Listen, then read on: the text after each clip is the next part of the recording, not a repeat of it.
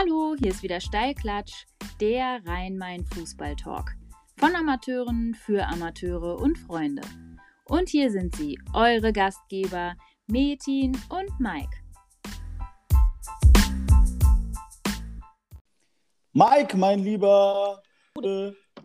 Metin, Gute zurück. Äh, Grüße nach Friedrichsdorf. Ähm, noch kannst du lachen. Sonntag ja. wirst du irgendwann um 17.30 Uhr. Ähm, hoffentlich nicht mehr so glücklich sein. Ähm, wie ihr alle wisst, Metin und Friedrichsdorf spielen am Sonntag in Seckbach und bei mir. Und ähm, ja, bis dahin haben wir noch ein bisschen was vor uns und einen super guten Gast, finde ich. Und ein ganz tolles und wichtiges Thema. Ja, absolut. Gian, hey, du da. Oder auch Yakshamlar Metin, genau. äh, beziehungsweise, beziehungsweise, wie ich in Hessen in meiner Anfangszeit gelernt habe, Gude. Das kann man ja immer sagen. Das Gude passt geht immer, das ist richtig. Ja. Michael, wie geht's dir? Eigentlich, Michael, ganz kurz. Habe ich das gut ausgesprochen? Aussprache war gut. Also ich habe es polnisch zumindest verstanden. Ich hoffe bei mir das Türkische dann ähnlich gut. super gut, super gut. Aber das kommen wir später vielleicht nochmal. So, äh, Michael, äh, schön, dass wir dich zu Gast haben. Ähm, ich hoffe und denke, dass es eine ganz, ganz aufschlussreiche Sendung heute wird. Ähm, für die Zuhörer, die ähm, jetzt vielleicht nicht direkt wissen, würden wir dich bitten, dich vielleicht mal kurz vorzustellen. Okay, ich dachte, das übernimmt ihr, aber ähm, ah, das, das ist überfahren. Ähm, nachdem, nachdem könnten wir das auch, aber ich glaube, es ist doch ein bisschen sympathischer, wenn du da ein bisschen was raushaust, oder? Du da, ja, alles, wenn du da gut. was raushaust. Also passt Wortspiel. So ein Wortspiel habe ich echt noch nie gehört in meinem Leben. Nein, noch, Spaß. Nie, noch nie, noch nie. ähm, ja, kurz zu meiner Person. Ich bin 33 Jahre jung, ähm, neu zugezogen ins Bundesland, ins schöne Bundesland Hessen, beruflich bedingt. Ich bin seit dem 1.12.2019 DFB-Stützpunktkoordinator für Hessen Süd, also für die Regionen Wiesbaden, Frankfurt und Darmstadt, koordiniere dort 15 DFB-Stützpunkte und arbeite mit 55 Stützpunkttrainern zusammen. Davor habe ich seit meinem 16. Lebensjahr, also schon relativ lange Jugendarbeit in Niedersachsen gemacht, bei meinem Heimatverein, dem VfB Peine. Und danach war ich äh, acht Jahre im Nachwuchsleistungszentrum von Eintracht Braunschweig eigentlich bin ich ausgebildeter Lehrer für Sport und Deutsch, aber nie an der Schule gelandet. Und jetzt freue ich mich auch total, dass ich die Möglichkeit habe, mit euch hier entspannt über ja, Talentförderung und Fußball in Hessen zu quatschen. Du hast dich sehr gut vorgestellt. Ich hätte das so nicht hinbekommen, sage ich dir ganz ehrlich. Und äh, finde ich toll, dass du das schöne Bundesland Hessen nennst. Finde ich auch toll. Niedersachsen äh, kommt meine Frau her, also von daher kenne ich oh. mich da auch ein bisschen aus. Cool. Aber toll, super. Und äh, jetzt meine Frage auch an dich, bevor wir anfangen. Kickst du eigentlich noch oder hast du irgendwo noch einen Pass? Also meinen Spielerpass, den gibt es noch. Ähm, so richtig aktiv am Kicken bin ich aber nicht mehr, weil es einfach äh, sowohl logistisch, also Hessen, Niedersachsen, das passt nicht so ganz, sonntags mal hin und her zu fahren und auch zeitlich, dadurch, dass die meisten ähm, Jugendspiele, die mich interessieren, ja auch am Wochenende sind, ähm, ja, macht es einfach keinen Sinn mehr, dann dauerhaft noch irgendwo zu kicken. Ich bin im Altherrenalter. Ich habe letzte Woche in meiner Heimat mein erstes Altherrenspiel des Lebens gemacht. Äh, das war ein komisches Gefühl, aber um deine Frage zu beantworten, ich bin kein aktiver Kicker mehr. Nee. Okay, aber ab und an, wenn es geht, dann mal auf den Platz und äh, die Pumpe so ein bisschen hochkriegen, ne? Genau, das auf sehen. jeden Fall. Das auf jeden Fall. Stützpunktkoordinator. Ähm, ich war ja auch mal sechs Jahre, ich durfte ja auch als Stützpunkttrainer äh, arbeiten in Neu-Isenburg und ähm, Stützpunktkoordinator, das ist natürlich ähm, ein Job, der, wie du eben schon gesagt hast, 15 Stützpunkte und 55 Trainer äh, beherbergt. Ähm, erklär uns doch mal bitte so ein bisschen deinen Job. Tatsächlich, Mike, tauchst du auch in den Unterlagen, die ich bei Amtsübernahme erhalten habe von meinem Vorgänger, dem Jürgen Strack, noch auf. Also dein Name war mir tatsächlich ein Begriff. Ähm, ja, die Frage, was macht so ein Stützpunktkoordinator, die ist gar nicht so leicht zu beantworten, aber ich versuche mal dieses ähm, sehr breite Aufgabenprofil darzustellen. Also im Mittelpunkt steht der Montagabend. Montagabend ist der Stützpunkt-Trainingstag in ganz Deutschland.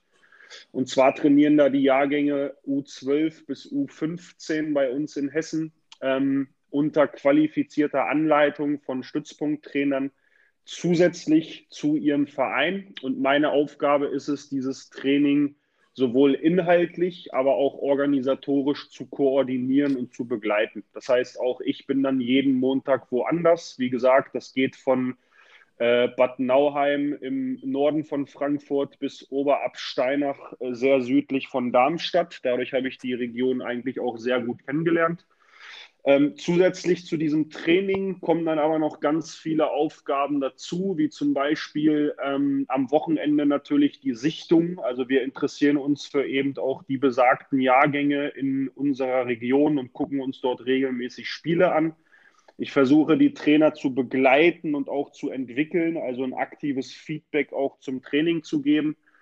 Und dadurch, dass ich im Bundesland Hessen aktiv bin, arbeite ich natürlich auch mit dem Landesverband zusammen, also mit der Sportschule in Grünberg und kann da glücklicherweise ähm, die Hessen-Auswahl im Jahrgang 2008 und 2010 trainieren und darf hier und da auch mal in die Traineraus- und Fortbildung ähm, ja, mit, mit aktiv werden. Ich habe jetzt zum Beispiel mal eine B-Lizenz-Fortbildung gemacht oder auch äh, Teile der B-Lizenz-Ausbildung schon mal mit angeleitet. Also total vielseitig, auch ganz was anderes, als ich davor gemacht habe. Da war ich ja ganz klassischer NLZ-Mannschaftstrainer und stand fünf Tage die Woche auf dem, auf dem Platz. Und jetzt arbeite ich sozusagen aus einer anderen Ebene heraus im Fußball. Ähm, macht total viel Spaß und das meine ich auch so, wie ich sage. Hessen ist ein tolles Bundesland und ich freue mich auf ja, noch viele weitere Erfahrungen, weil Corona hat natürlich auch mich in meiner Anfangszeit total ausgebremst. Ja, ähm, Metin. Ja, Metin? ich bin da und so, höre gespannt zu, weil das ist für mich ja. ein extrem interessantes Thema. Du weißt, ich bin da ein bisschen ähm, außen vor, was diese Thematik angeht. Deswegen, ich bin ganz gespannt ja. auf den weiteren Verlauf und ich finde das mega interessant, was, was der Michael da so erzählt. Ähm, du weißt ja, und das wissen ja vielleicht auch äh, ein paar Zuhörer, ich bin ja unlizenzierter Trainer und deswegen ist das alles ganz spannend für mich. Aber ähm, du bist ein sehr guter Trainer. Also danke, davon danke. und äh, können wir gleich vielleicht auch nochmal in die Tiefe gehen. Äh, aber du hast Saskia Matthijs äh, erlebt, ne? Du hast nur eine Knote erlebt, das waren beide Stützpunktspieler, äh, die es dann auch geschafft haben. Ne? Und da kommen wir dann wahrscheinlich später auch noch in die Tiefe. Aber ähm, der äh, Grünberg wurde genannt. Da würde ich gerne jetzt ganz spontan die erste Sprachnachricht raushauen. Michael, du weißt ja sicherlich Bescheid, es gibt Sprachnachrichten und äh, lass dich überraschen. Hallo Michael, Dirk Reimöller. Meine Frage an dich, nach so vielen Jahren Leistungszentrum in Braunschweig, gibt es Unterschiede und Gemeinsamkeiten zur Talentförderung auf Verbandsebene? Einerseits auf Landesauswahlebene und dann eben halt auch auf der von dir betreuten DFB-Stützpunktebene. Ja, ähm, ich habe tatsächlich schon überlegt, welche Sprachnotizen ihr rauskramen könnt bei so einer kurzen Amtszeit in Hessen. Aber ähm, Dirk Reimeller natürlich einer der ersten, der mir auf sportlich, aber auch menschlicher Ebene total positiv begegnet ist. Ähm, ist eine gute Frage, weil das zielt ja auch so ein bisschen darauf ab, dass ähm, wir in Deutschland verschiedene Landesverbände angelegt an die Bundesländer haben. Und im Endeffekt ist Deutschland nicht nur im Schulsystem, sondern auch im Fußballsystem ein total föderales Gebilde. Und es ist tatsächlich so, dass die Bundesländer in der Talentförderung ähm, ja punktuelle Unterschiede aufweisen. Also wenn wir das jetzt mal auf das Stützpunktsystem beziehen, dann ähm, gibt es natürlich abhängig von der Größe des Bundeslandes unterschiedlich viele Stützpunkte in den einzelnen Bundesländern. Wenn du zum Beispiel Hamburg nimmst, mein Kollege, der dort als Stützpunktkoordinator aktiv ist, der hat, glaube ich, sechs Stützpunkte. Und dementsprechend ist er natürlich in der Lage, viel regelmäßiger und auch aktiver mit seinen Trainern und damit auch mit den Spielern sozusagen zusammenzuarbeiten. Wenn wir jetzt Hessen betrachten, bei uns gibt es 30 Stützpunkte. Ja, wir haben im Norden 15, ähm, da ist mein Kollege, der Klaus Schäfer, im Einsatz und wir haben bei mir im Süden 15. Und wenn wir von 15 Stützpunkten sprechen, könnt ihr euch vorstellen, es dauert 15 Wochen, ehe ich jeden einmal sozusagen in Aktion gesehen habe. Ähm, also das mal zu der grundsätzlichen Struktur in Deutschland. Es gibt aber auch viele Gemeinsamkeiten, die ähm, ja ausgehend auch von der sportlichen Leitung, bei uns ist das der Damir Dugancic, inhaltlich und organisatorisch koordiniert werden. Das bedeutet, wir treffen uns beispielsweise mit den Stützpunktkoordinatoren aus ganz Deutschland viermal im Jahr in Präsenz zu sogenannten Fortbildungstagungen und versuchen da eben aus einem ja, sehr großen Bundesgebiet eine einheitliche ähm, Talentförderung und auch ähm, ähm, ja, eine aktuelle sozusagen gemäß der, der Zeit ähm, umzusetzen. Mike, vielleicht nochmal ein ähm, wichtiges Detail zu den Stützpunkten, ähm, zu den Montagen. Da werden ja nur Spieler geladen bzw. gesichtet, die nicht bereits in einem äh, NLZ untergebracht sind. Ist das korrekt? Vielleicht kann der Micha dazu ein bisschen was sagen. Ja, unbedingt. Total, total wichtige und auch interessante Frage, Metin. Ähm, letztendlich muss man vielleicht ein bisschen weiter ausholen. Dieses Talentförderprogramm mit den Stützpunkten in ganz Deutschland, das gibt es seit 20 Jahren. Und mir ist aufgefallen, jetzt wo ich seit anderthalb Jahren in diesem Stützpunktsystem sozusagen zu Hause bin, ich war ja davor auf der anderen Seite, nämlich im NLZ, dass selbst nach 20 Jahren nicht jedem Trainerkollegen im Juniorenbereich bewusst ist, was sind eigentlich die Stützpunkte, was, was bringen die und warum soll ich da vielleicht meine talentiertesten Spielerinnen und Spieler hinschicken. Und ähm, da muss man sagen, die Talentauswahl geschieht meistens ähm, im, im U11-Jahrgang, das heißt in der E-Jugend. Und nehmen wir mal eine Corona-freie Saison, dann fangen wir an, in den Wintermonaten Hallenturniere zu sichten, weil man da natürlich ähm, bestenfalls relativ viele Spieler äh, innerhalb von, von, von wenigen Stunden sehen kann. Das bedeutet, wir haben dann im Dezember, Januar, Februar in dem Jahrgang 2010, das ist jetzt der Jahrgang, der seit August im Stützpunkt ist, eine Vorauswahl. Nehmen wir mal 30 Spieler und diese 30 Spieler fangen wir dann an im Frühjahr, also März, April, zu sogenannten Sichtungstrainings an die Stützpunkte einzuladen. Und im Laufe der Monate bis zum Saisonbeginn, also im Sommer, reduziert sich das Ganze dann auf eine bestimmte Spielerzahl, die sozusagen den Trainingskader des, des jeweiligen Stützpunkts bilden. Stichwort Trainingskader, hier muss man natürlich schon auch unterscheiden. Es gibt regionale Unterschiede, beispielsweise das Ballungsgebiet Frankfurt. Es ist ganz logisch, dass hier vielleicht mehr Talente im Raum unterwegs sind als in irgendwelchen ähm, sehr ländlichen Gebieten. Das bedeutet, die, die Spielerzahl, die variiert bei uns. Wir haben Trainingskader mit acht Spielern, wir haben aber auch Trainingskader mit zwölf Spielern, immer in Abhängigkeit davon, wie viele Talente wir dort identifizieren. Und ein ganz wichtiger Aspekt, den du angesprochen hast, Metin, wir haben bei uns in Hessen Süd fünf Nachwuchsleistungszentren. Das ist Eintracht Frankfurt, FSV Frankfurt, Kickers Offenbach, Wien Wiesbaden und Darmstadt 98 alle Spieler der Nachwuchsleistungszentren trainieren nicht an den Stützpunkten, sondern die laufen sozusagen in ihrem Verein.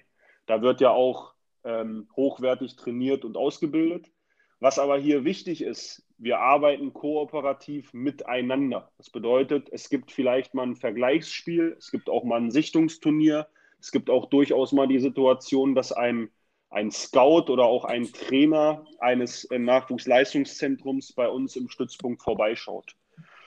Und ähm, dementsprechend, das ist zumindest das Ziel der Talentförderung in Deutschland, greift ein Rad ins andere oder eine Talentförderinstanz arbeitet sozusagen ja, mit der anderen, aber auch in die andere hinein, so kann man es sagen ja, ergänzend auch dazu aus der Sicht äh, eines ehemaligen Stützpunkttrainers, Metin, ähm, wir waren jedes Wochenende unterwegs, haben uns Spiele angeschaut, äh, sind auch mit äh, Trainern in Austausch gegangen, haben uns äh, die Jahrgänge angeguckt äh, und natürlich auch bei den Trainern reingeholt oder Erfahrungen gesammelt, Informationen gesammelt über die Spieler äh, und so weiter, weil im, im, Endeffekt ist es ja auch wichtig.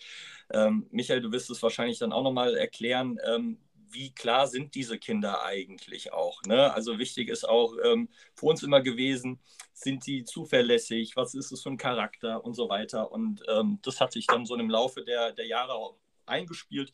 Und dementsprechend war es dann auch für uns äh, im Sommer dann auch so ein Weg, diese 12 bis 15 Spieler bei Neu-Isenburg, das ist jetzt auch schon wieder ein bisschen länger her, wie Michael schon gesagt hatte, ähm, dann eingeladen. Das waren dann die Jahrgangsspieler. Genau, und wichtig zu sagen ist vielleicht noch, äh, Bitte, ja, sorry mit den. Wichtig zu sagen ist vielleicht noch, dass der Kader auch ein dynamischer Kader ist. Das bedeutet, genau. wir fangen im Sommer mit, ähm, mit zehn Spielern an. Diese zehn Spieler sind mindestens ein Jahr bei uns am Stützpunkt, weil wir wollen natürlich verhindern, dass wir einem Spieler im Sommer sagen, du bist ein super Talent. Und zwei Monate später sagen wir dem, ach nee, du bist ja doch kein Talent. Also ich sage mal, der trainiert mindestens ein Jahr in dieser Trainingsgruppe mit, aber in dem Moment, wo der Mike ja auch beschrieben hat, du jedes Wochenende unterwegs bist, kann es ja schon auch sein, dass dir im Nachgang noch Spieler auffallen, die du vielleicht gar nicht gesehen hast oder durch einen guten Austausch mit den Vereinstrainern, was auch ein ganz klarer Auftrag von uns ist, kriegst du vielleicht hier und da noch einen Hinweis. Und so kann sich so ein Trainingskader eben durchaus auch dynamisch entwickeln. Inklusive Mädchen. Entschuldigung. Michael, äh, ergänzend dazu, also die, die Mädchen waren dann auch immer extra dabei. Also ähm, ich weiß nicht, wie es jetzt ist. Wir haben dann immer ähm, drei, vier Mädchen äh, extra im Kader gehabt, um da denen auch die Möglichkeit zu geben, in diesem Fördertraining mitzunehmen, weil vom Alter her dürfen sie ja mit den Jungs noch spielen. Genau, also auch die Mädels sind da voll mit, mit, mit integriert. Ähm, ich sag mal, so, ein, so, ein, so, eine, so eine Orientierungsgröße bei den Mädchen ist ganz einfach. Die müssen in der Trainingsgruppe mithalten können. Punkt. Dann, ähm, dann trainieren die da auch mit. Und wir haben ja gerade bei uns in Frankfurt ähm, ja, eine, eine gefühlte Mädchenhochburg, so muss man das sagen. Und da sind ganz, ganz viele tolle, talentierte Mädels dabei die dann eben durchaus auch in diesen Talentgruppen mitlaufen. Richtig, genau. Mädchen, Entschuldigung, ich habe dich unterbrochen. ja, überhaupt sagen. kein Thema. Ähm, mir, also eins ist mir auch, wenn denn die Kadergrößen doch relativ klein sind, jetzt war die Rede von 8 bis 12, vielleicht 15, dann kann man natürlich auch krass gut individuell arbeiten mit den Kids. Das ist doch wahrscheinlich die Quintessenz, sich einfach konzentrieren kann, auch auf die einzelnen Stärken bzw. auch Schwächen ähm, das ist äh, jetzt doch sehr deutlich geworden. Okay, wir erkennen da ein Talent, auch individuell gut gefördert. Michael. Absolut, genau. Lass mich da ruhig mal einhaken, weil das ist letztendlich auch der Unterschied, zumindest soll er das sein, zwischen Vereinstraining und Stützpunkttraining. Also ich sage immer, wenn du heute so einen 13-jährigen Spieler nimmst, könnte es sein, dass er durch zahlreiche Fußballangebote so ein bisschen übersättigt ist. Ja, uns geht es ja genauso, wenn wir ähm, von Montag bis Sonntag den Fernseher anmachen, dann haben wir auch am Donnerstag um 19 Uhr noch die Möglichkeit, äh, Regionalliga zu gucken. Ich will jetzt keinem zu nahe treten, aber Fortuna Hürtenflöte gegen Bratwurst 07, sage ich jetzt einfach mal so. Und wir müssen da hinkommen, dass dieses Stützpunkttraining am Montag eben nicht dieses, dieses TV-Format Regionalliga annimmt, also Übersättigung, sondern es muss was Besonderes sein, was Spezielles. Und mit besonders oder speziell meine ich nicht fünf Klassen besser oder schlechter als das Vereinstraining zu Hause, sondern es ist anders, wie du gerade ansprichst, Metin. Wir haben einen ganz anderen Trainer-Spielerschlüssel. Wir haben eine ganz andere Perspektive, weil wir trainieren nicht auf das Wochenende, auf eine, auf eine Tabelle, auf ein Ergebnis oder auf mannschaftliche Abläufe, sondern im Mittelpunkt soll der Spieler mit all seinen Bedürfnissen stehen, Stärken und Schwächen. Und durchaus, sage ich nochmal, auch die Absprache mit dem Vereinstrainer, wie er denn den Spieler sieht, damit dieses Montagstraining eben in der ursprünglichen Form auch seinen Zweck erfüllt. Zusätzliche Förderung zum Vereinstraining, was dann am Dienstag, Mittwoch, Donnerstag oder Freitag stattfindet. Aber nochmal dieses, dieses Merkmal, dass das Training anders ist als im Verein. Ähm, das ist ein absoluter Anspruch und auch mein persönlicher Anspruch, so in meiner Anfangsphase, was ich jetzt in anderthalb Jahren gesehen habe. Ähm, da wollen wir zulegen, da müssen wir zulegen. Und ähm, ja, dementsprechend wollen wir uns da auch wirklich ähm, ja, unterscheiden zum Verein definitiv ergänzend noch dazu, äh, ist es ja auch das goldene Lernalter. Ne? Also sprich in den Jahrgängen ähm, D-Jugend dann auch, äh, die machen enorme Fortschritte, Metin. Unfassbar. Äh, und die Jungs, äh, muss man auch dazu sagen, es gibt Jungs und Mädels, die können jeden Tag Fußball spielen, Michael. Ne? Also die wollen jeden Tag Fußball spielen, sind dann auf der Karl von Weinberg Schule vielleicht sogar noch ähm, und haben dann jeden Tag Fußball. Und diese Übersättigung, da gebe ich dir komplett recht. Irgendwann werden sie für sich sagen, oh, ich brauche jetzt mal eine Pause, aber die haben ja auch extrem viel Spaß dabei. Ne? Und dieses Fördertraining, wenn du jetzt nicht im NLZ bist, ähm, ist auch äh, wichtig für die Entwicklung dieser kleinen oder jungen Persönlichkeiten. Ne?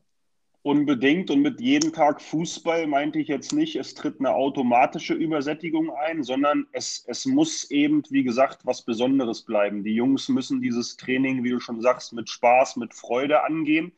Und ich sage immer, die müssen am Montag im Auto sitzen mit ihrem Vater oder mit ihrer Mutter und müssen sagen, boah, krass, also das Training heute, es hat Spaß gemacht, das sowieso aber das war auch total individuell auf mich heruntergebrochen. Vielleicht nicht zu 100 Prozent, aber zu 70 oder 80 Prozent.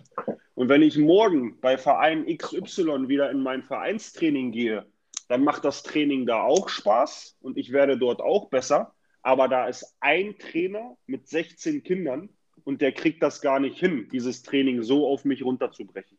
Das meinte ich mit dem, mit dem Unterschied, den wir herausstellen müssen zwischen, zwischen Stützpunkt und Verein.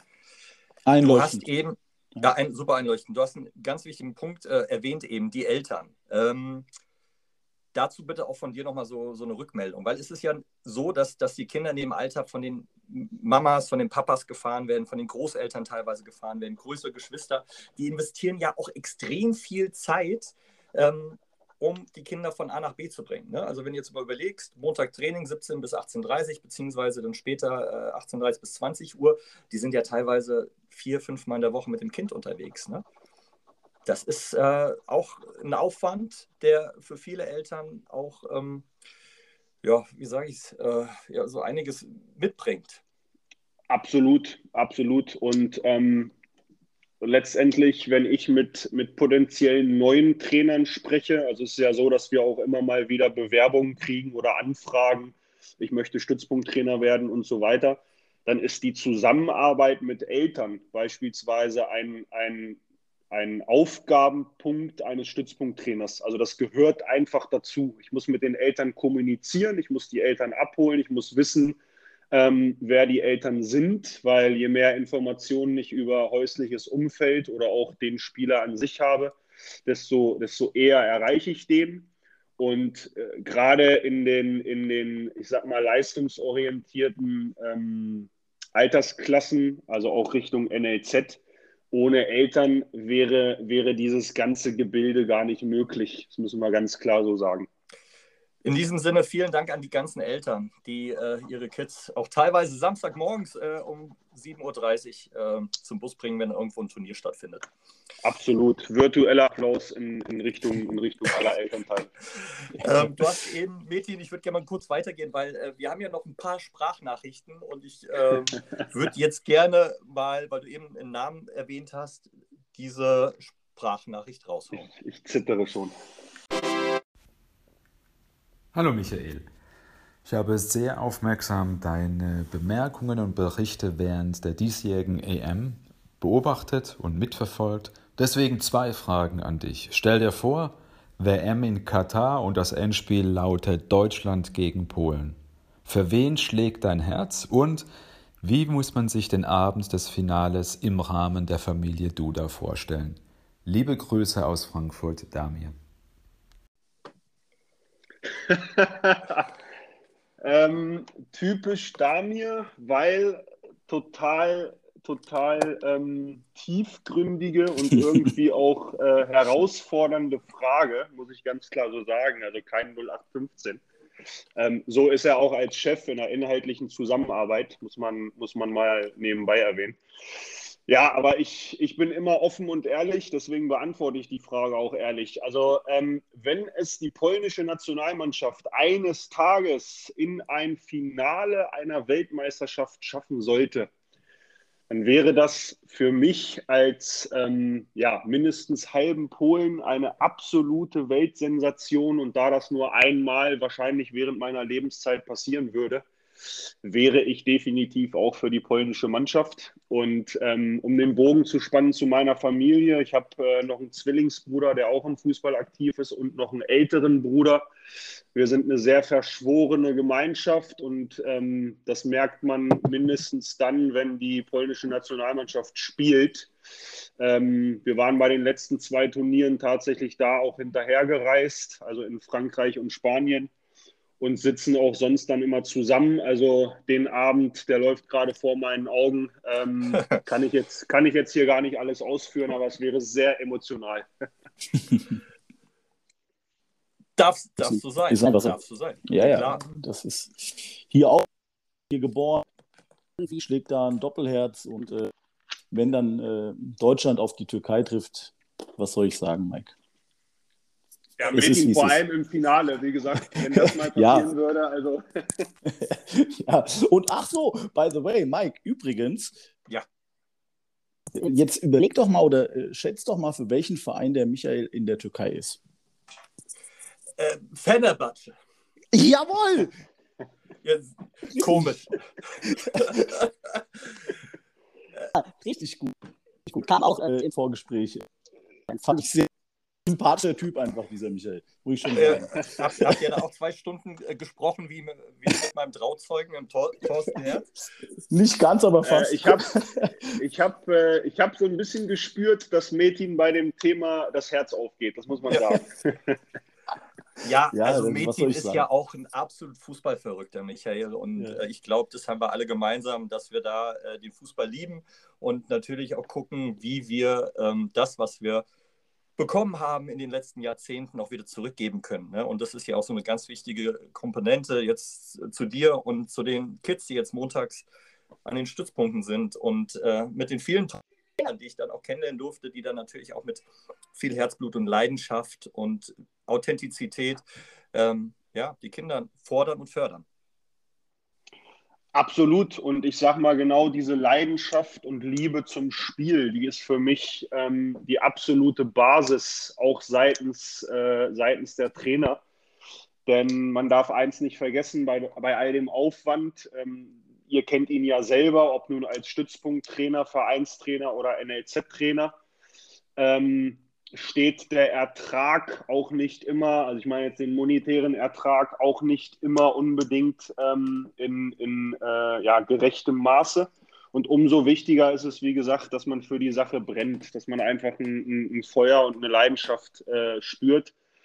Und ich sage immer, wenn du dir sonntags freiwillig um 7 Uhr den Wecker stellst, dann muss das schon eine Sache sein, die dich begeistert. Ähm, oder anders gesagt, so wie ich euch jetzt auch kennengelernt habe, ich habe es dem Mädchen ja gesagt, ich habe einige Podcasts von euch gehört. Ähm, ich glaube, wenn ihr nur noch 24 Stunden zu leben hättet, ihr würdet die Zeit trotzdem punktuell irgendwie mit Fußball ähm, verbringen. Und das spricht einfach für diese positive Verrücktheit. Und ähm, ja, kann ich nur an alle appellieren, die mit, mit, mit Kindern, Jugendlichen oder Menschen eben zusammenarbeiten im Kontext des Sports. Bleibt positiv Verrückte, ist total wichtig.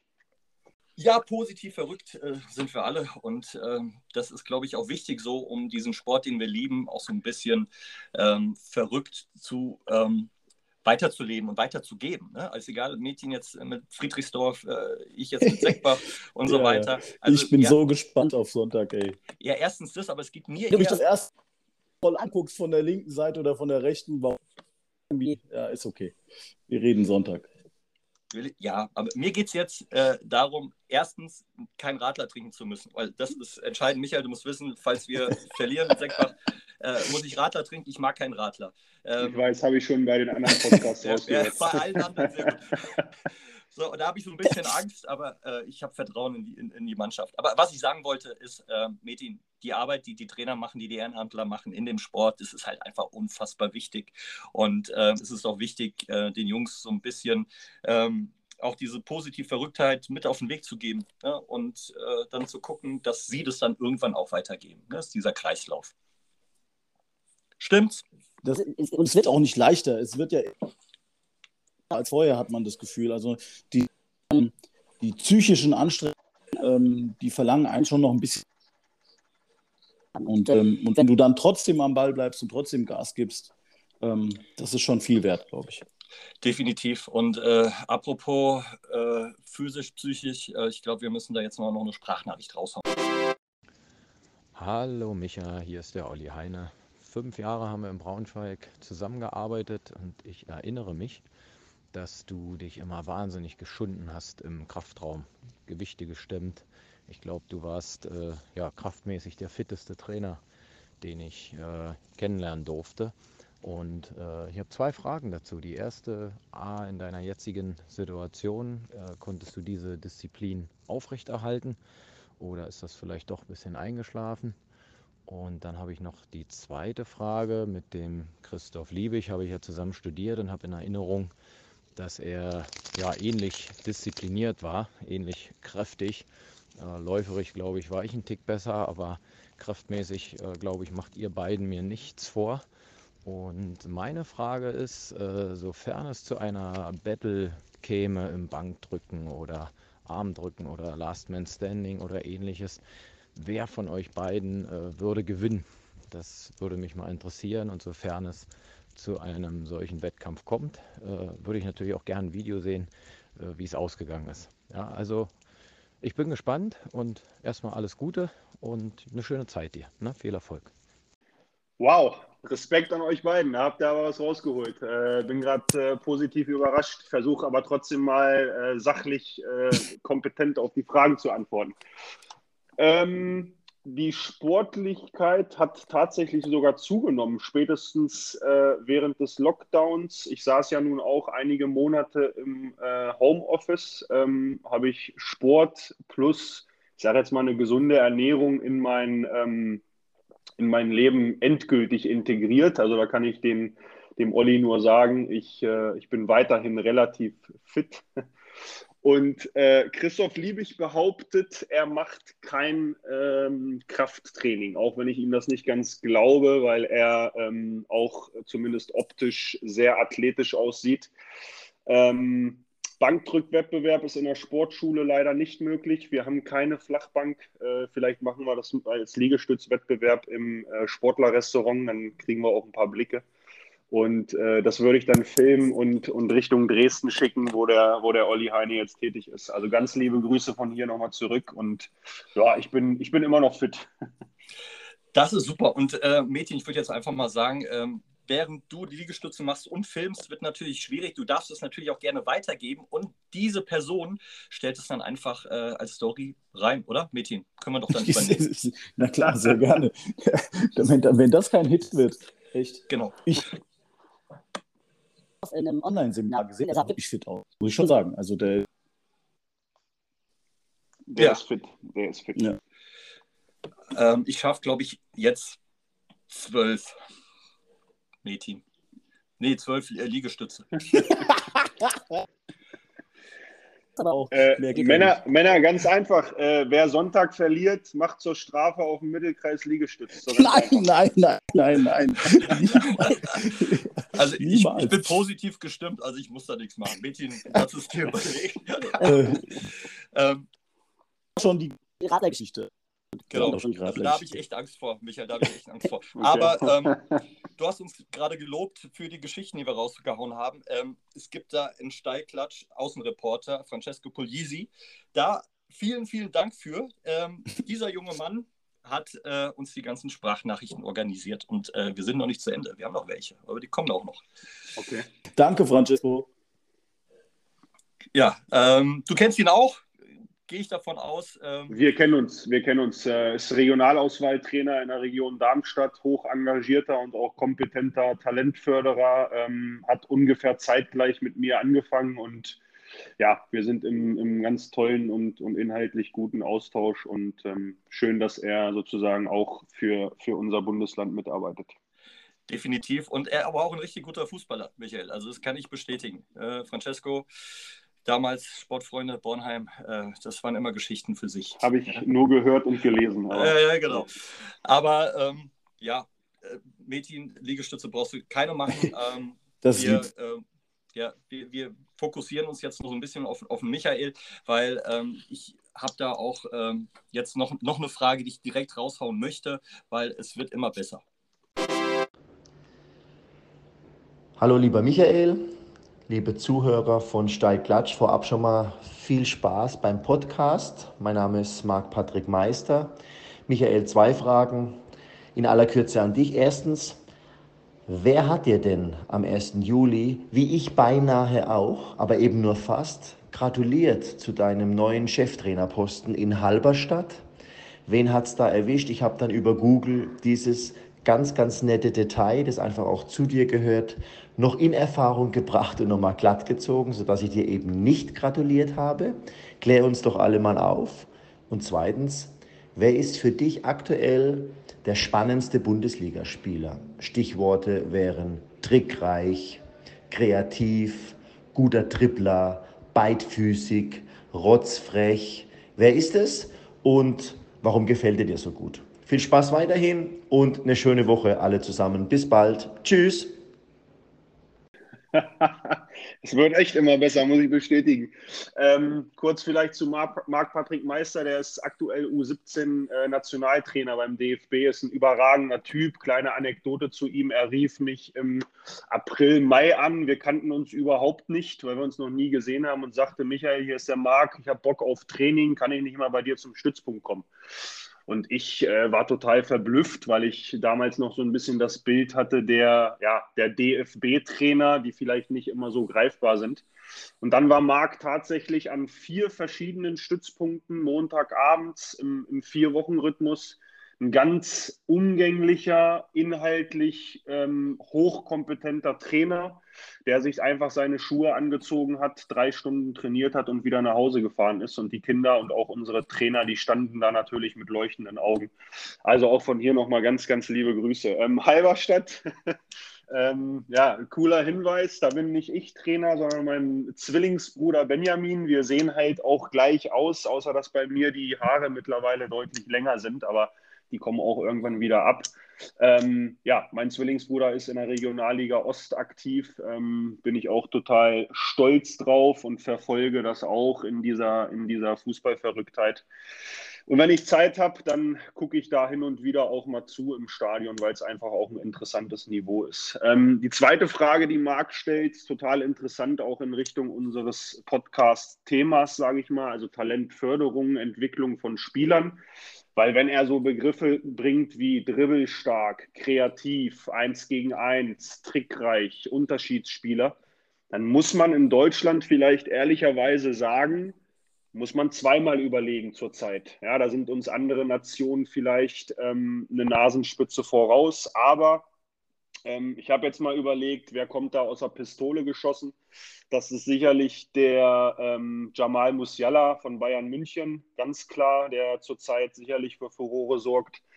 Und äh, um einen Spieler zu nennen, der auch wirklich komplett in Deutschland ausgebildet wurde, weil der Jamal ja nun auch eine lange Zeit in England war, ähm, ist das sicherlich auch der Flo Würz von Bayer Leverkusen. Da habe ich jetzt eine Statistik gelesen, dass er in seinem Alter verglichen mit ähm, ja, Harvard und Co., die ja mittlerweile auch äh, schon einige Jahre auf dem Buckel haben, die meisten Bundesligaspiele hat zu der Zeit. Also ich glaube, da, da wächst definitiv auch ein, ähm, ja, ein Unterschiedsspieler heran.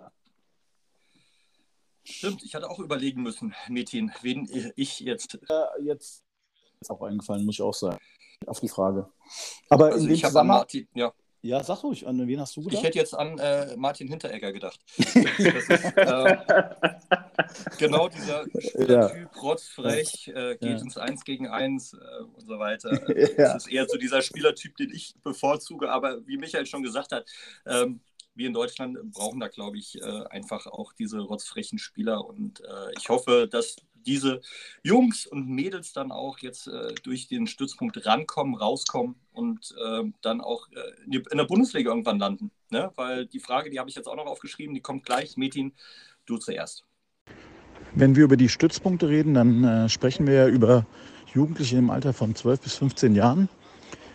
Wird das denn oft als Sprungbrett genutzt oder beziehungsweise auch wahrgenommen, um äh, den nächsten Schritt in ein NLZ zu machen? Oder wie ist da die grundlegende Situation? Also als Sprungbrett will ich es nicht bezeichnen, aber auch die Frage ist total wichtig und interessant. Denn letztendlich gibt es ein Talentfördersystem für ganz Deutschland. Und dieses Talentfördersystem ähm, hat eine, ich sage jetzt mal, eine, eine treppenstufige ähm, Aufstiegsmöglichkeit. Und da sind die Stützpunkte sozusagen der erste Schritt im Alter von, wie gesagt, U11, U12. Also du spielst bei deinem Heimatverein, wirst gesichtet, gehst zum Stützpunkt, weil du talentiert bist. Und es ist durchaus angedacht, dass die besten Spieler der Stützpunkte den nächsten Schritt in Richtung Nachwuchsleistungszentrum machen. Total legitim. Deswegen sage ich auch, da gibt es einen Austausch, da gibt es eine Kooperation. Jetzt muss man natürlich kritischerweise auch sagen, ich war selber fast zehn Jahre im NLZ, hat diese Entwicklung in Deutschland teilweise sehr, sehr ähm, krasse Züge angenommen, muss man schon sagen. Und deswegen sage ich immer, wann man in ein NLZ wechselt und ob man überhaupt wechselt, ist super individuell zu betrachten, in Absprache mit Vereinstrainer, Stützpunkttrainer, Elternteil. Aber grundsätzlich ist es, ist es schon unser Ziel, die vermeintlich besten Spieler in die nächste Förderinstanz zu bringen. Und das wären dann, wie gesagt, die Nachwuchsleistungszentren. Und ich sage immer ganz romantisch weitergedacht, was käme denn für einen Jugendspieler nach dem Nachwuchsleistungszentrum? Das wäre die U-Nationalmannschaft. Also hängt alles irgendwie miteinander zusammen. Und ähm, das sollte man als Trainer und auch als Trainer eines kleinen Vereins unserer Region in Hessen unbedingt wissen. Weil auch da muss ich kritisch sagen, gibt es mittlerweile einige regionale Großvereine, die eine tolle Jugendarbeit machen, sich aber vom Selbstverständnis vielleicht schon fast wie ein NLZ sehen. Und dann vielleicht Montagabend sagen, äh, Jungs, ihr müsst nicht zum Stützpunkt. Das ist überhaupt nicht nötig. Wissen aber vielleicht gar nicht, dass wenn der Stützpunkt in Anführungsstrichen blockiert wird, es schwierig wird, die Spieler auf entsprechende Bühnen für die anderen Instanzen zu kriegen. Ja, sei es die Regionalauswahl, wo dann auch wieder gesichtet wird, oder die Hessenauswahl. Also lange Rede, kurzer Sinn, Metin. Es hängt alles miteinander zusammen und Deutschland hat halt so ein System geschaffen, wo relativ viele Talentförderinstanzen, ich sage nochmal, am besten miteinander arbeiten. Das ist ganz wichtig. Kann ich so bestätigen. Metin, kann ich so bestätigen. Es ist einfach ähm, ganz entscheidend, wie man miteinander umgeht. Und es ist aber auch, wie Michael schon gesagt hat, wenn Montagabend im Stützpunkt äh, Neu-Isenburg oder in anderen Stützpunkten Training ist, äh, es ist nicht selten, dass äh, jetzt ein NLZ-Trainer da ist und sich das anguckt. Ja, oder Tag des Talents, Michael, das ist ja auch äh, ein ganz ja. großes Turnier in Grünberg, die Hallenturniere in Kriftel. Ähm, da ist ja eigentlich alles da, was aus der Region kommt. Und dann ist es auch wenn du einen guten Tag hast, klar, dass du angesprochen wirst. Ne? Und dass die Kinder dann ähm, speziell im ersten Jahr äh, dann auch ein paar Angebote auf dem Tisch haben. Aber im Endeffekt ist es auch so, es wird äh, eigentlich ein, ein, Austausch vorhanden sein müssen, damit die Kinder auch verstehen, macht es jetzt Sinn oder nicht. Ne? Absolut, absolut. Und wie gesagt, ich war selber ähm, ja, viele Jahre dort und habe auch ähm, im U12 oder U13 oder U14-Bereich ähm, Spieler kontaktiert, Vereine kontaktiert, ähm, ja, die ich in unsere NLZ-Mannschaften holen wollte. Und nochmal, das ist alles legitim, das, das, das kann auch Sinn machen, aber da ist einfach der Einzelfall total entscheidend. Ganz klar. Wie ist das denn eigentlich, ähm, Micha? Gibt es denn Vereinstrainer, die sich gegen eine Abstellung wehren, die ihre Spieler nicht gerne abgeben möchten äh, zum Stützpunkt, ähm, unter der Befürchtung, dass die Spieler dann viel zu schnell in ein LZ kommen, gesichtet werden, abgeworben werden? Wie ist da die Situation? Du meinst jetzt in Richtung NLZ oder auch Also zwischen, zwischen, zwischen, zwischen dem Stützpunkttrainer äh, oder dem NLZ wiederholen will und dem, dem aktuellen Trainer des Jungen, der beim Stützpunkt also wenn ein Stützpunkttrainer sich dagegen stellen würde, dass ein vermeintlich talentierter Stützpunktspieler ähm, ein Probetraining oder vielleicht auch sogar den nächsten Schritt in Richtung NLZ machen kann, dann muss ich so klar sagen, dann ist der Fehl am Platz. Weil es ist ganz wichtig zu unterscheiden, wenn du Stützpunkttrainer bist, dann bist du kein Mannschaftstrainer, sondern du bist eigentlich ein verkappter Individualtrainer. Das heißt, Du siehst den einzelnen Spieler mit seinen Fähigkeiten, Fertigkeiten, Bedürfnissen, Stärken und Schwächen. Und wenn dieser Spieler natürlich hauptsächlich durch sein gutes Vereinstraining und durch deine Impulse, die du am Montag im Talenttraining setzt, die Möglichkeit kriegt, durch eine entsprechende Entwicklung in ein NLZ zu wechseln oder wie gesagt, da ein Probetraining zu machen, ähm, dann solltest du der Erste sein, der sich darüber freut und du solltest diese Freude durchaus auch in Richtung seines Vereinstrainers transportieren. Weil natürlich verliert der sehr ungern seinen besten Spieler. Aber da sage ich auch ganz klar, wenn wir über 11, 12, 13, 14-jährige Spieler sprechen und der Vereinstrainer hat den mannschaftlichen Erfolg vor der Entwicklung des Kindes im Auge, dann muss ich auch da sagen, ist auch der fehl am Platz. Und ähm, da kann ich nur noch mal einen Appell raussenden. Da sollten wir uns alle mal wieder ganz klar sensibilisieren, worum geht es, wenn wir im Jugendbereich arbeiten was ist unser generelles Ziel? Und da sollte die Überschrift oder Antwort immer lauten, die Entwicklung der einzelnen Spieler vorantreiben.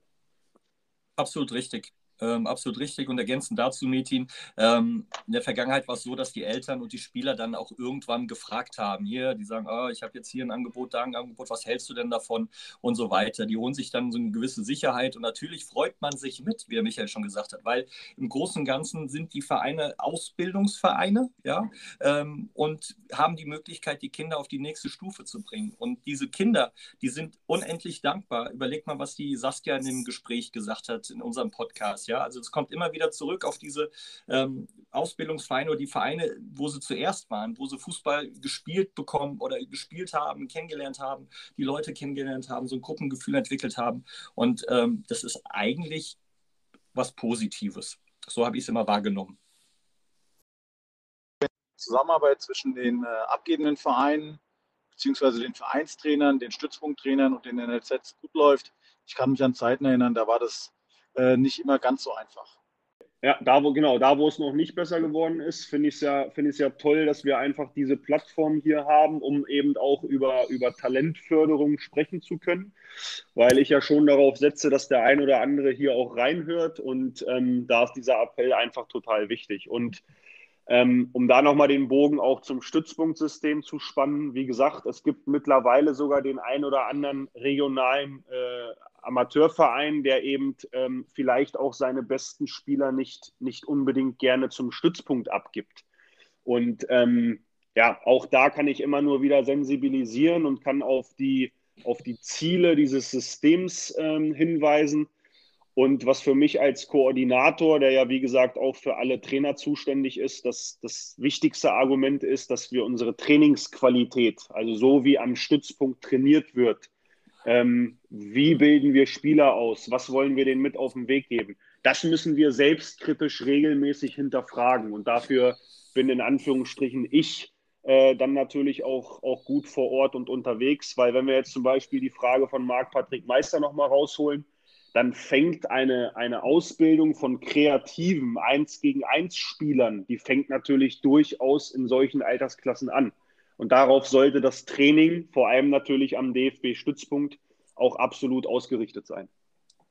Sag mal, Mike, weißt du eigentlich noch, in welchem Alter und ab wann sich so dein äh, Musikgeschmack definiert hat, beziehungsweise äh, wann du bewusst so in eine Musikrichtung äh, dich bewegt hast und äh, was du gut fandest? Äh, meiner ähm, eigentlich Wo? recht früh. Ich habe, glaube meine erste Kassette war David Hasselhoff, I've Been Looking for Freedom und äh, Genesis, glaube ich auch. Und meine erste richtige CD hatte ich dann, glaube ich, ach, zwei, drei Jahre später. Aber ich glaube, ich weiß, worauf du hinaus willst. Ich habe es auch schon auf dem Schirm. Ich hau's einfach mal raus. Mach doch mal. Micha, mein Junge, grüß dich. Hier ist dein geliebter Zwillingsbruder. Auch ich habe heute die Ehre, im Rahmen dieses Podcasts eine Frage für dich zu platzieren. Und selbstverständlich möchte ich im Interesse der Zuhörerinnen und Zuhörer unsere private Ebene eröffnen und eine Frage privater Natur stellen. Du bist ja sonst sehr sachlich, akribisch, organisiert, strukturiert und lebst das auch fantastisch in deinem Job der Nachwuchsförderung aus. Aber ganz konträr zu dem ist, glaube ich, dein Musikgeschmack, den du aufdrehst, wenn du alleine bist, den du vielleicht auch manchmal mit mir, neben mir hörst oder rund um dein privates Umfeld genießt. Lass doch alle mal wissen, bei welchen musikalischen Inhalten du dann tatsächlich lauter drehst, die sicherlich nicht immer ganz nachwuchsförderlich wären. Genieß die Zeit, viel Spaß und lass was von dir, deinem Job und interessanten Inhalten hören. Dein Bruderherz. also erstmal habt ihr äh, hab, erstmal habt ihr bei meinem Bruder voll ins Schwarze getroffen, weil als äh, Berufstrainer, das ist ja in der Regionalliga punktuell schon so, entweder der sitzt im Auto oder der ist am Telefon und man hat ja gehört, der ist am Fahren. Also habt ihr ihn da voll erwischt. Äh, und auch hier kann ich nur sagen, ähm, ich habe bei, beim Hinweis Musikgeschmack, habe ich gehofft, dass die Frage nicht dahin geht, weil, weil, ich, weil ich direkt zwei, drei Musiker im Kopf hatte, die ich eigentlich nicht nennen wollte. Aber ich bleibe offen und ehrlich. Und witzigerweise passt das auch zu, zu meinem neuen Bundesland Hessen, ähm, weil ich höre tatsächlich gerne hier und da auch mal ein bisschen Rap, ob jetzt amerikanisch oder deutsch. Und gerade wenn wir über Deutsch-Rap sprechen, dann hat man natürlich in Frankfurt äh, relativ viele Möglichkeiten, da mal reinzuhören. Und ich war total geflasht, dass die ähm, Rap-Kombo Celo und Abdi, kennt ihr die? Ja. Okay, also dass die ihr Büro im, im Stadion von FSV Frankfurt haben. Ähm, das habe ich nämlich mitgekriegt, als ich mich beim FSV kurz vorgestellt habe. Ich bin der Stützpunktkoordinator und so weiter, weil wie gesagt, wir kooperieren ja mit denen. Und habe dann irgendwann mal gesehen, ähm, in den sozialen Medien, okay, warum sind die immer so oft im Stadion oder am Stadion? Und habe dann gesehen, die haben dort ihr Büro. Und um jetzt auf die Frage zu antworten, also ja, ich höre Celo und Abdi, ich finde auch äh, Haftbefehl ganz nett und ähm, ja, da hat mein Bruder schon recht, dass es nicht immer nachwuchsförderlich und, und pädagogisch, äh, pädagogisch ganz sauber. Ich könnte jetzt aber sagen, mein Musikgeschmack ist sehr vielseitig, ist er auch, aber um, wie gesagt, offen und ehrlich zu antworten, belassen wir es mal bei denen. Ich, Micha, ich kann dir da was ganz Tolles empfehlen. ARD Mediathek, Dokumentation über den Hip-Hop in Deutschland, Dichtung und Wahrheit mit ähm, diversen Hip-Hop-Künstlern aus den Spät-80ern, Anfang der 90er. Wie ist der Hip-Hop nach Frankfurt und Deutschland gekommen, mit Frankfurt als Mittelpunkt des deutschen Hip-Hops? Das kann ich auf jeden Fall empfehlen. Schaut es euch an. Mike, vielleicht nicht das Richtige für dich, aber ich fand's toll. Lass, lass äh, 100 Prozent. Moses Pelle, Rödelheim Hartheim-Projekt, bin ich groß geworden. Also ja, ne, ja, Mo, Mo, Vater 4. ist da ein großer Teil dieser Doku. Ich Dann weiß. kannst du ja auch gerne machen. Aber du kennst mir auch geschrieben, Dichtung ja. und Wahrheit. Ja. Ich kenne sie schon, ich kenne sie schon, aber du kannst auch unseren tausenden äh, Leuten, Zuhörerinnen und Zuhörern das auch mit auf den Weg geben, gerne. wenn sie Lust haben. Gerne, ja. wer mag, gerne, ja. Ja, ich finde es gut. Ich finde es gut, weil ich muss gerade lachen, Michael äh, Metin, weil bei uns äh, vorm Spiel läuft auch immer Musik. So, und da läuft ja. dann halt auch Deutschrap und ähm, mhm. die Hälfte meiner Mannschaft, die singt die Texte mit und ich denke, wo bin ich hier gelandet? weil äh, das einfach für mich, ich bin einfach vielleicht viel zu alt oder nicht äh, nah genug an den Jungs dran, aber wenn ich da Apache was 207, was gibt es denn alles? So, und es sind hochinteressante Texte, wo ich dann denke, oh, ja, so ja. David Hasselhoff würde jetzt auch gehen. ich, ich, wollt, ich, wollt, ich muss mir dann nach irgendwelchen äh, Siegen oder äh, wenn wir reinfahren bei uns. Also von daher, ich weiß jetzt nicht, was schlechter ist. Nein, wichtig ist, also, dass die Jungs sich sicher fühlen und Bock haben. Und ja. wenn es dann, wie gesagt, Deutschrap ist oder äh, ist ja ja, Mallorca, ist ja egal im Endeffekt. Ne? Also das Bier danach zählt und nicht das Rad. So ist es. Ja, äh, Mike, sag mal, ich, ich, ich schaue gerade auf die Uhr, die Stunde ist schon aber trotzdem ja. noch ein, zwei kleine Themen. Ne? Wir müssen oder wollen doch gerne auch noch was zu unserer Seite sagen, Mike. Ja, wir sammeln ja auch äh, Gelder für die Kinderkrebshilfe e.V. in Frankfurt. Ähm, wenn ihr da Lust habt mitzumachen, was zu spenden, könnt ihr uns gerne fragen über WhatsApp, über Instagram, wie auch immer ihr Kontakt zu uns aufnehmen möchtet. Wir beantworten gerne jede Frage. Für die Kinder tun wir gerne was Gutes und ähm, ihr könnt dabei sein. Genau, absolut richtig. Und äh, jetzt haben wir ja auch demnächst unser, äh, demnächst, Meti, sagen wir seit anderthalb Jahren, ja.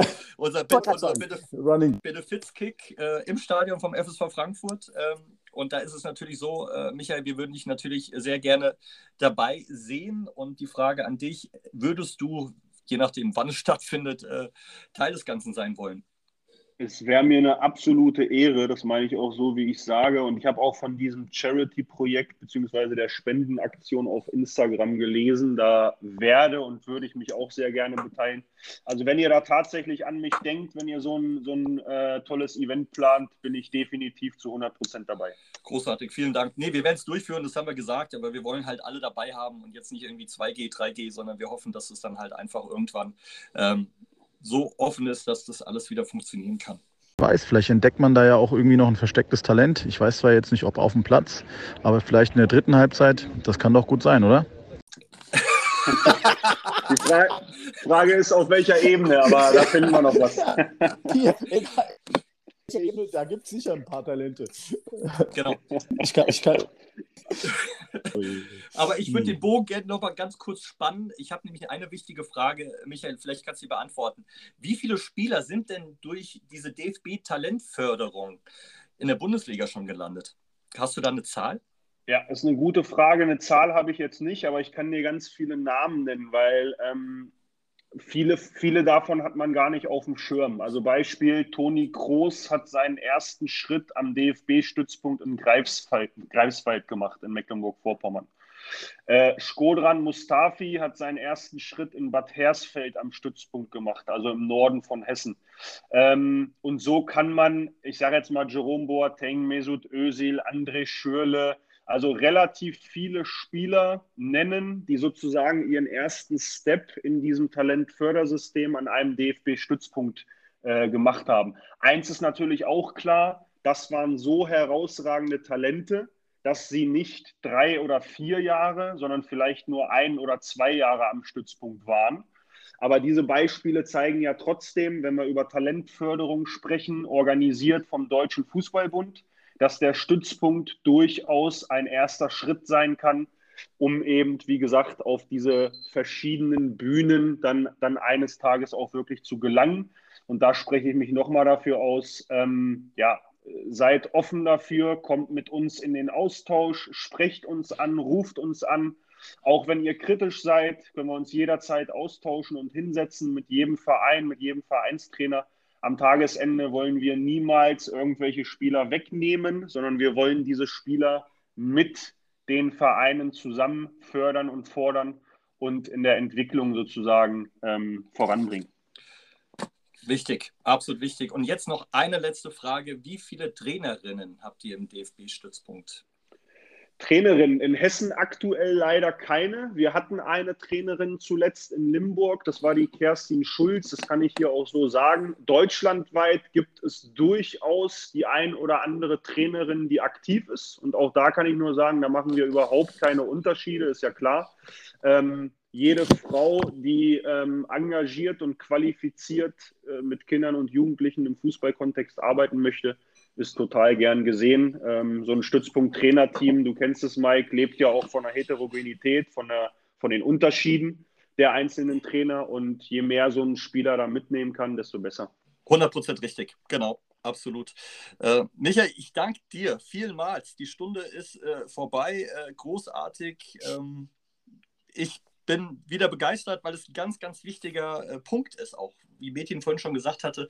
Äh, ich hoffe, es hören viele, viele Trainer zu, äh, Kinder zu vielleicht, äh, Väter zu und äh, ja, hoffen, dass das alles dann auch dementsprechend gewürdigt wird.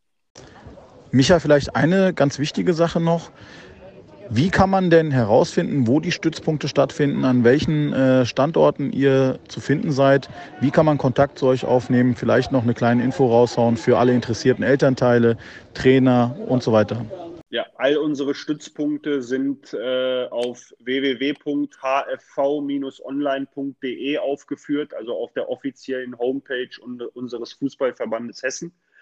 Ansonsten könnt ihr gerne meine E-Mail-Adresse ähm, oder auch meinen Instagram-Account, den beruflichen, weil sonst kriege ich Ärger mit meiner Frau, Du weißt, Mädchen, Türke, türkische Frauen sind eifersüchtig. ähm, Mike, dies könnt ihr gerne, könnt ihr gerne, ähm, ja, gerne, gerne notieren oder raushauen. Und grundsätzlich sage ich immer, jeder, der der Meinung ist, dass sein Sohn oder sein Spieler oder sein Bekannter talentiert ist, kann sich jederzeit gerne bei uns melden. Genau, läuft dann auch über die Trainer, ne? Also nicht einfach da montags vorbeikommen, oder? oder ist es anders? Total richtig, ja. total richtig. Ja. Genau, weil sonst ist es äh, wegen Überfüllung geschlossen. So, Metin. Ja. Mike, ich bin sowas von heiß auf Sonntag. Das kannst du dir nicht vorstellen. Ich freue mich so sehr, dich wiederzusehen. Am besten dann mit einem verdutzten Gesicht bei einer Niederlage und einem Radler in der Hand. Äh, ja, ähm, ich muss mich jetzt vorbereiten. In diesem Sinne wünsche ich euch allen einen wunderschönen Abend, eine schöne Restwoche. Bis bald. Ciao, ciao. Macht's gut, liebe Leute. Ich würde mich auch gerne noch kurz bedanken, weil ähm, ja, ich, ich habe, wie gesagt, auch andere Podcasts von euch in der, Vol in der Reihenfolge schon gehört. Ihr habt ein, ein super Medium, ihr seid zwei total sympathisch, wie gesagt, positiv fußballverrückte Typen.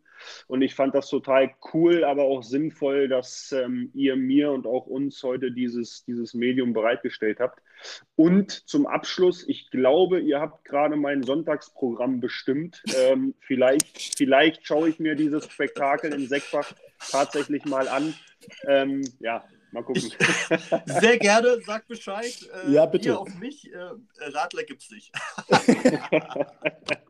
Das habe ich dir, falls es eins sein sollte. Aber auch Alles klar. So. Super.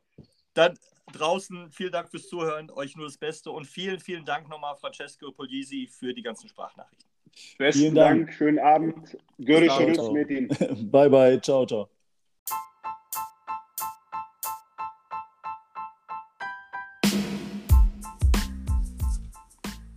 Das war Steilklatsch, der Rhein-Main-Fußball-Talk. Steilklatsch gibt's auch im Netz, auf Insta oder Facebook. Schreibt den Jungs, schlagt Gäste vor oder werdet eure Fragen los. Bis bald!